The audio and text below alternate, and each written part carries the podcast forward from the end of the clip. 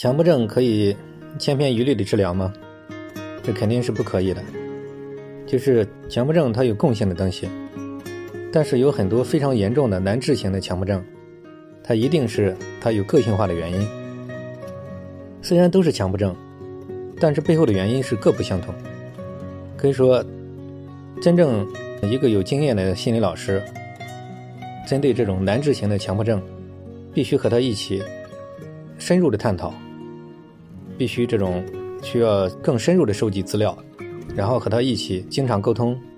迅速找到难治型强迫症背后到底是什么原因，它真正的原因，必须把它揪出来，然后设计有针对性的方案给它破解了，这种难治型的强迫症才有可能获得真正的康复。